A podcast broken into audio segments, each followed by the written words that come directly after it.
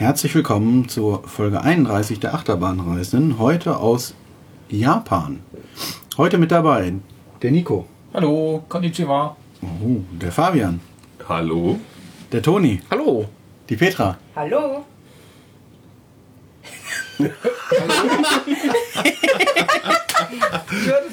Der Tobi ist sprachlos. Ich wollte mal gucken, ob, wer sich jetzt noch hier meldet. Na gut, Tobi, willst du mitspielen? Okay, Ja, der Tobi. Der Sven.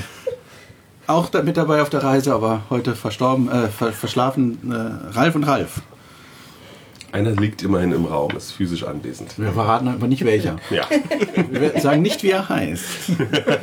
Der Grinserei. Ralf L. Punkt könnte man sagen. Sehr gut. Nicht zu viele Hinweise hier. Sehr gut, sehr gut. Okay, ja, äh, wir sind in Japan.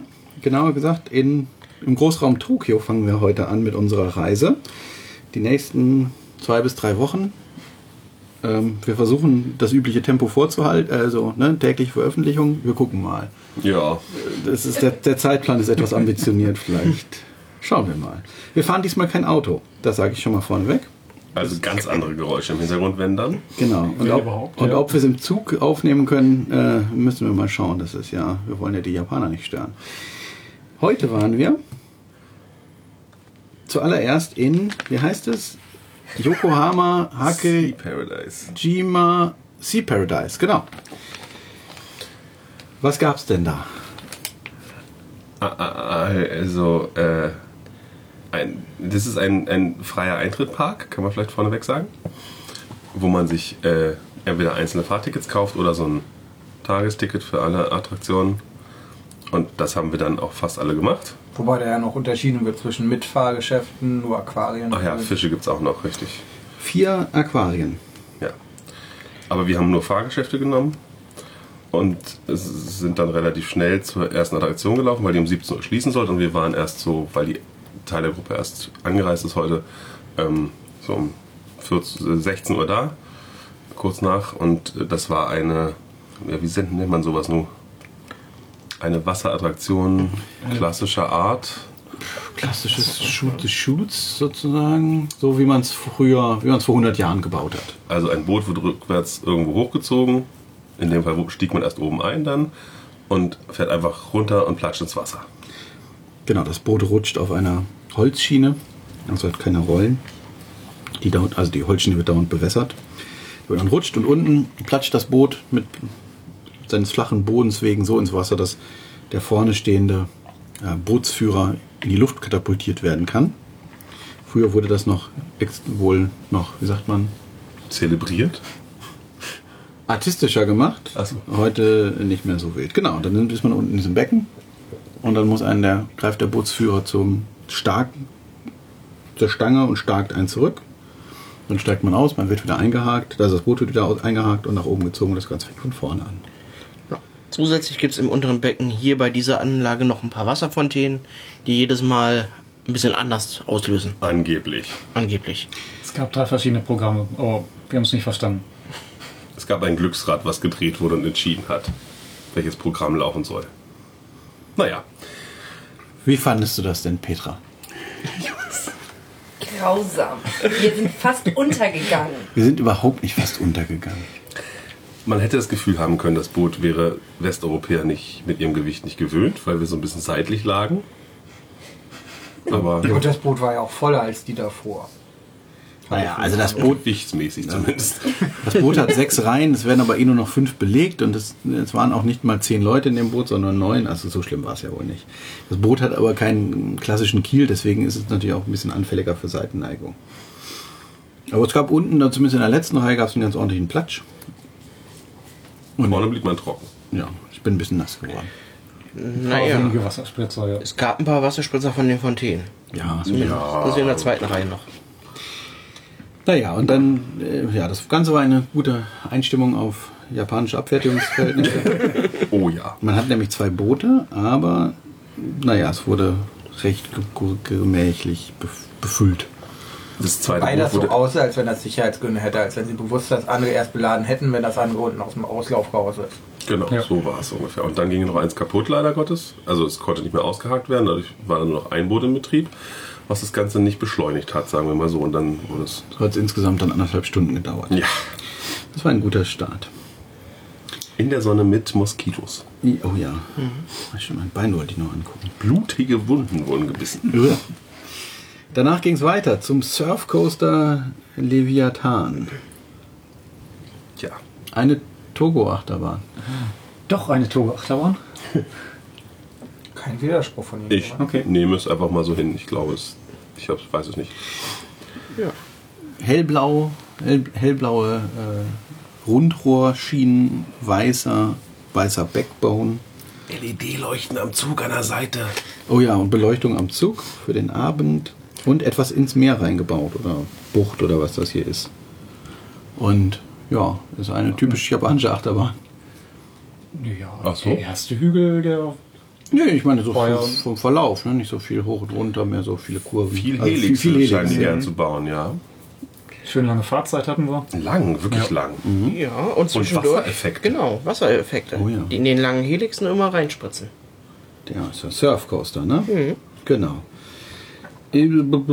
Ich fand die wirklich toll. Mir hat die richtig Spaß gemacht, bis auf den Bügel, der ein bisschen unangenehm auf dem Oberschenkel auflag. Ansonsten fand ich die, hätte ich die gerne nochmal gemacht, wenn die Wartezeit nicht so lang gewesen wäre. Und ihr so? Ja, ich war positiv überrascht. Hatte meine Erwartungen ziemlich niedrig angesetzt. Aber Doch, ist eine schöne Bahn auf jeden Fall. Ja, aber auch hier war wieder das Problem der japanischen Abfertigung. Äh, was hier noch zum Tragen kam, dass vor Abfahrt noch ein Fotograf langgegangen ist und Leute, die es wollten, fotografiert hat.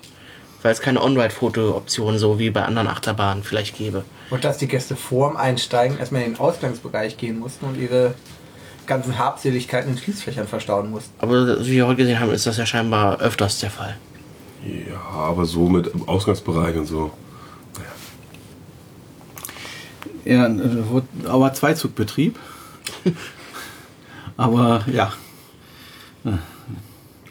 Warum man Leute auch nicht an die Gates lässt, aber das, das gibt es ja auch in anderen Ländern durchaus. Dass erst an die Gates gelassen wird, wenn der Bahnhof leer ist. Wozu hat man dann überhaupt die Airgates? Man weiß es nicht. Genau, die Fahrt war ja, überraschend gut. Möchte ich sagen. Und dann sind wir quer durch den Park geschossen nach vorne, Genau. weil ein Teil der Gruppe wollte dann Bluefall fallen und ein Teil der Gruppe wollte raften. Möchte Pedi kurz was zum Rafting erzählen, dass sie die einzige aus der Rafting-Gruppe ist? Ja, das Rafting an sich war ganz schön, sehr einfach gehalten. Die Anlage an sich, aber auch hier die Abfertigung. Also das Boot wurde angehalten, dann äh, wurden erstmal alle Sitze komplett abgewischt, trocken gewischt. Dann fuhr das zwei Meter weiter, wurde neu beladen. Dann wurden auch die leeren Sitze, die Anstellgurte zugemacht, weil könnte ja auch ein leerer Gast rausfallen. Und äh, ja, und das zog sich halt leider hin. Dann wurden die auch immer nur, wenn ein oder zwei Personen anstanden, auch nur mit ein oder zwei Personen besetzt. Und es hat ewig gedauert. Das Gefühl hatten wir auch. Und es war nicht besonders nass, ne? Nee, gar nicht. Also, War es denn gestaltet? Auf dem Parkplan sieht es so aus, als würdest du einfach nur so hinter diesem Ding rumfahren. ja, also Man konnte von aus der Warteschlange das Delfinbecken sehen. Von der Delfinshow hatte, hat Ralf gesagt. Stimmt, ja. Man hätte einen Delfin gesehen. Oh, Ah, du nicht. hat er gesehen? Ja. Naja. Ja. Vielleicht war Peter gerade zur anderen Seite hin Naja, wir wissen es nicht. Da ist ja, Ja, das ist auch, ist, auch schon, ist ja auch schon eine Leistung. Ne? Dann So ein Rafting mit Rundbootladestation, so. Äh, man kann die Drehscheibe natürlich immer ausmachen. War eine Drehscheibe Also, oder was? ja, Förderband? Drehscheibe, aber aus. Weil die haben dann halt mit so einem Gattern das Boot angehalten zum Aussteigen und dann sind die halt, haben sie das Gatter wieder Das Boot aufgemacht. ist an der drehenden Drehscheibe vorbeigefahren? Ja, da stehen. An der die, die, Ja. ja. das ist einfach vorbe vorbeigefahren in der Strömung quasi. Das hat ja, Und sie haben ja immer halt so angehalten zum Einsteigen, deswegen muss die Ja, aber Drehscheibe so bei. Petra klingt es gerade so, als wenn, er, als, als wenn die Scheibe stand. Immer Richtig. stand. Sie hat sich Komplett. nie gedreht. Nee, gar nicht. Auch nicht, wenn das Boot losfahren sollte. Nein, Dann durch müsst- die Strömung. Da müssen sie ja irgendwas modifiziert Ja. haben, weil sonst wäre es ja eingeklemmt, das Da, Boot. sagt sie ja gerade, Richtig. das ist, äh, Da so, das so Gatter. Vielleicht haben sie einfach das Förderband außen abgemacht. Und Nee, aber sie haben ja so diese Kuhgatter für so für, für Raftings ohne Rundboot. Also mit einer geraden Station, wo du einfach so Klappen von Seiten. Ja, was Ja, ja aber ja, normal klemmt ja das Rafting zwischen zwei Ja. Seiten fest. Ja, aber dann haben sie anscheinend das gleich anders bestellt. Die oder andere Seite umgebaut. abgebaut oder nicht bestellt, ja. Naja, dann bestellt man ja keine Rundladestation, wenn man sie nicht haben will. Wir wissen nur, wie es ist. Eben. Vielleicht ist das wieder mit- wie mit dem Betrieb beim Bluefall, der so garantiert nicht in der Wartungsanleitung stand. Ja, apropos Bluefall, der ehemals höchste Freifallturm der Welt mit 107 Metern Höhe, Turm wahrscheinlich, wissen wir nicht genau, hat eine Besonderheit, er hat sechs Spuren, was schon ganz, ganz üppig ist, und jede zweite Spur hat nach fünf Metern Fallzeit äh, eine Bremse. Das heißt, man wird ausgeklinkt, Fällt, fällt ein bisschen, bremst relativ ruckartig, rutscht dann langsam durch die Magnetbremse und fällt dann wieder. Den Rest des Turms. Genau, das ist ganz interessant, aber Ja. nicht gut, würde ich sagen. Ja, aber interessant, um es mal gemacht zu haben. Einmal reicht aber auch. Das ja, ja, ja Und genau. ist nicht schlimm. Also Und ich Sven hat noch eine Besonderheit vergessen. Wir durften uns nämlich äh, vorher, vor dem Fallen, in ähm, Mülltüten einwickeln. in einen Kunststoff, ja, wie eine Regenjacke quasi Ja. anziehen. Genau, mit so Mantel. Klett, Ja, genau, Regenmantel, so. Regenmantel.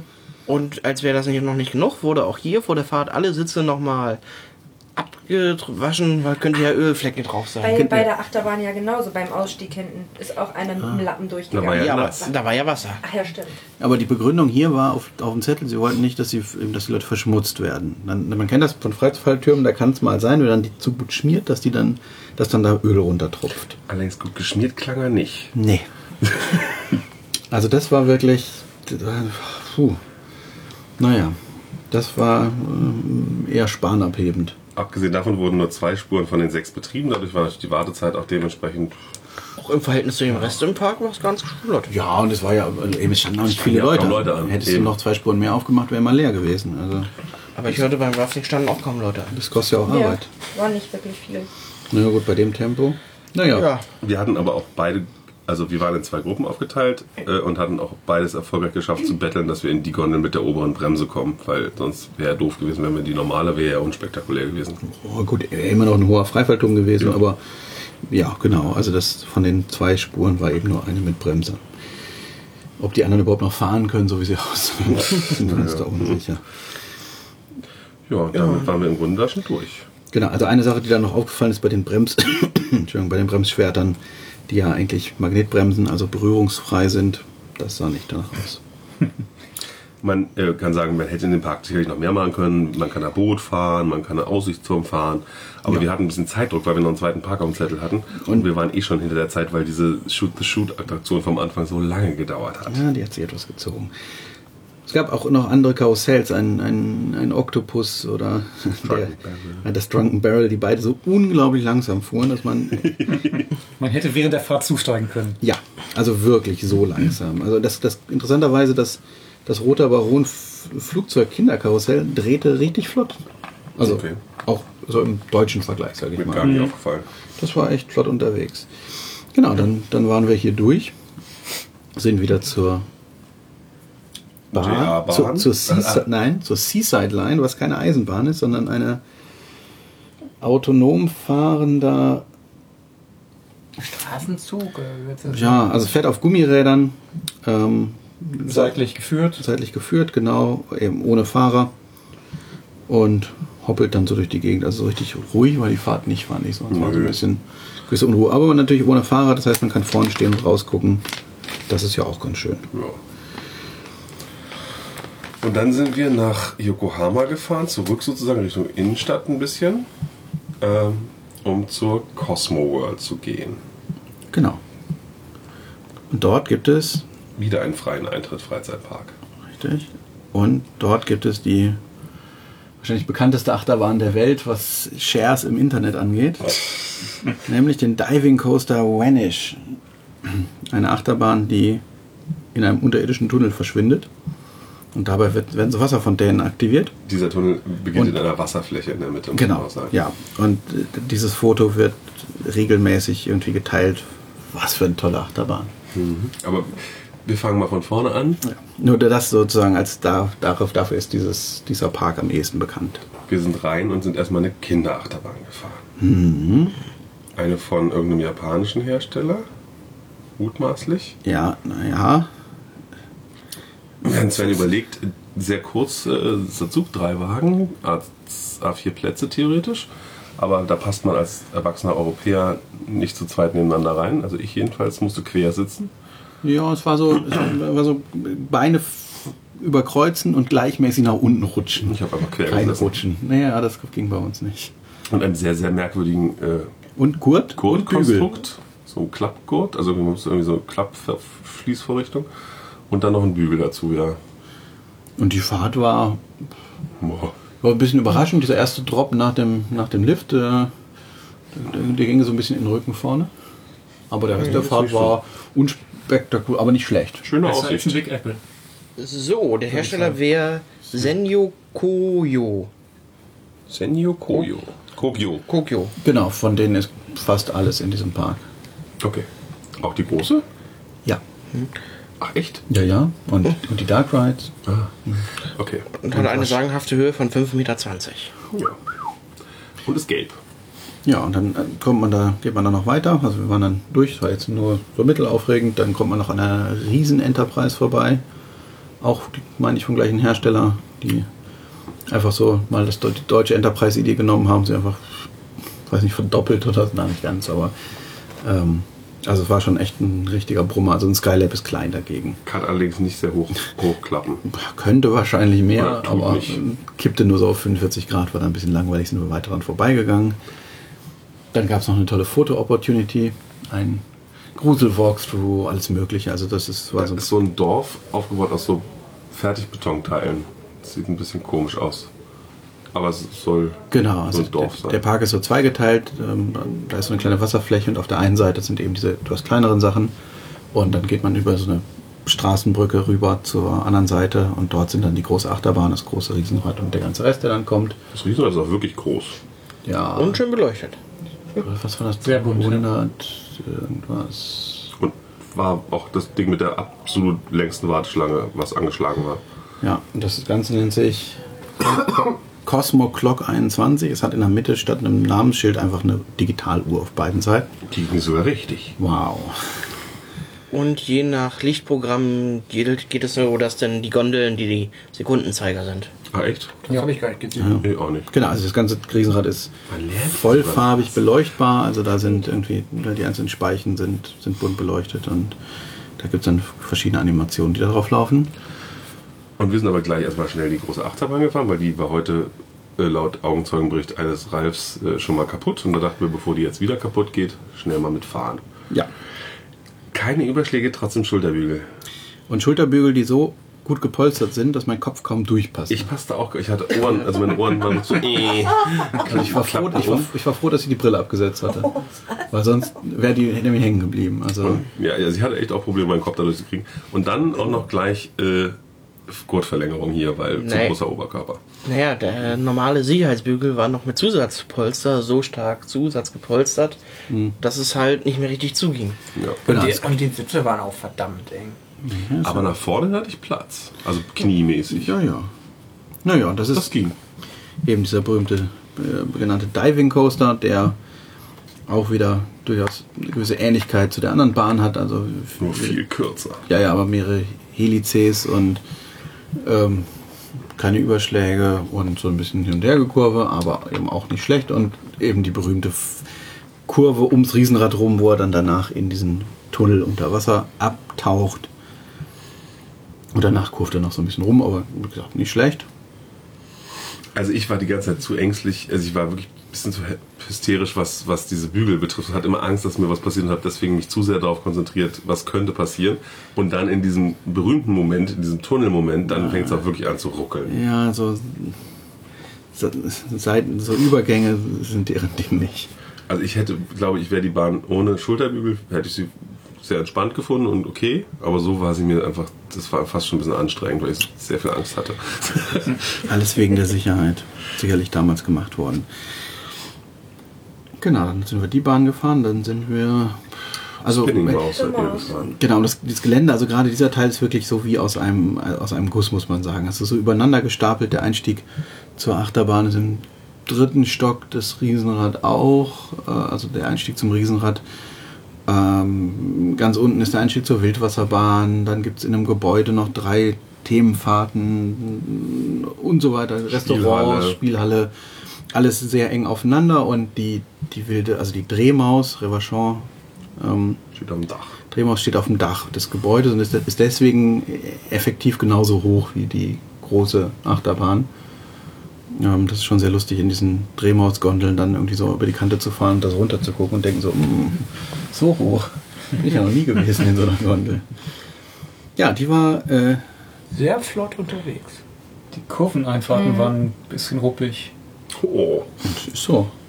ist halt eine Maus. Ja, das ist Aber- halt Revachon. Die fahren sonst nicht so schnell, denn man muss dazu sagen, die erste Bremse, die gegriffen hat und etwas verzögert hat, war in der mittleren Ebene die zweite. Und alles davor hat einfach gib ihm. Aber bei uns hörte man sie zischen, aber eine Bremswirkung haben wir nicht gespürt. Und bei uns haben sie nicht mal das getan. Und dann die Drehfunktion fängt später an als normal. Also da, es gibt ja so einen Auslösehebel und den haben sie anscheinend versetzt. Weil es reicht dann auch, wenn man das kürzere Stück bis zum Ende dann einfach dreht wie irre. Also es war schon alles sehr eindrucksvoll und gut gepflegt. Natürlich auch alle so stark gedreht, also weil Sven schon mal. Also mal kurz und dann hat es wieder mal nachgelassen. also bei, uns war Bremse los und dann fuhr er in die Kurve rein und von da aus in derselben Richtung, in demselben Speed bis in die Schlussbremse. Und wir haben es noch nicht mal drauf angelegt. Also wir warten Also- extra gleichmäßig beladen. Ja, Und zwar ja, bei der zweiten, spätestens dritten Kurve eigentlich wieder vorbei. Okay. so viele Kurven kamen doch gar nicht mehr. Ja, dann war es schon bei der zweiten. Und der kleine Halb ist alleine gefahren. Weiß man da eigentlich? Was? Nee, Ne? Wer ist allein gefahren? Der kleine Ralf. Nee. Nee, ich mit dem zu eingefahren. dritt. Ah, ihr seid zu dritt gefahren. Ach so. Das war natürlich wahrscheinlich der Fehler. Die zwei Beladungen scheint es gebracht zu haben. Ja. Ja, ja, wir waren aber wie gesagt gleichmäßig, links und rechts jeweils einer. Die beiden auch. Theoretisch müsste so, da so eine Dreierbeladung, die asymmetrisch sein muss. Theorie und Praxis. Tja, sind die Anlagen aber auch so ausgelegt, dass in der Standardbeladung es am besten dreht. Weil, ja.